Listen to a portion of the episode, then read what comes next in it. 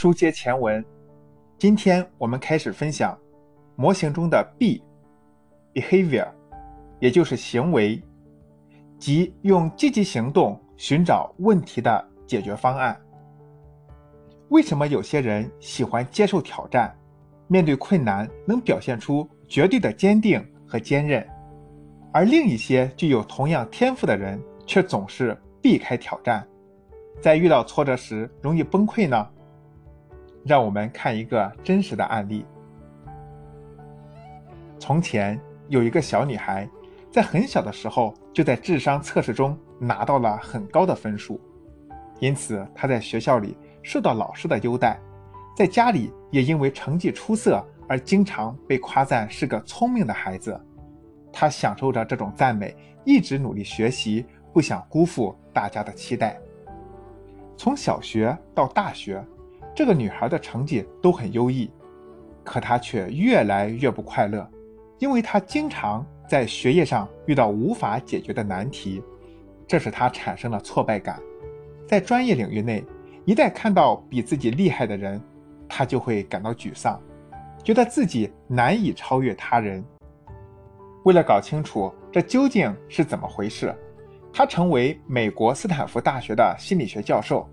他通过一系列实验，终于解开了自己心中的谜团，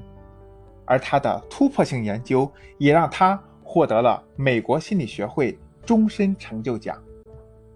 他就是卡罗尔·德维克。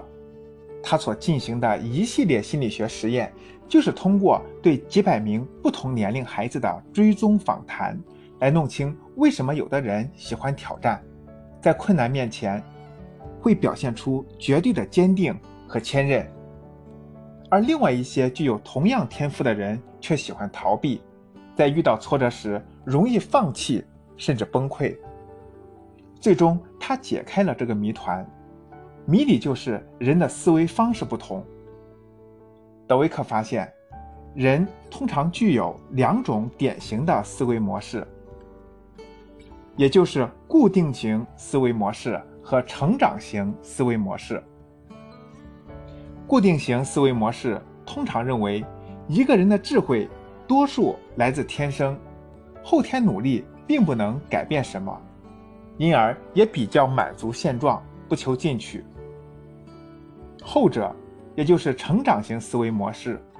则笃信无论在哪些方面，自己的能力都可以通过后天努力得到改善。那些成年后发展很好的人。往往都拥有成长型思维，相信能通过自己的努力、良好的策略、其他人的反馈和帮助，让自己的能力得到提高。与之相反，另一些人更倾向于固定型思维，他们经常暗示自己：“我的能力是天生的，在童年时期我的能力就固定了，对于改变我无能为力。”通过两种人不同的表现，我们会发现，固定型思维者总是担心别人对自己的评价，因而也更专注于证明自己的能力、魅力等，尽量避免暴露不足；而成长型思维者会关注如何在过程中获得提高，注重自己从中学到了什么。同时，固定型思维者更害怕失败，成长型思维者。则能更好地接受挫折和失败，并且将失败看成一种学习机会，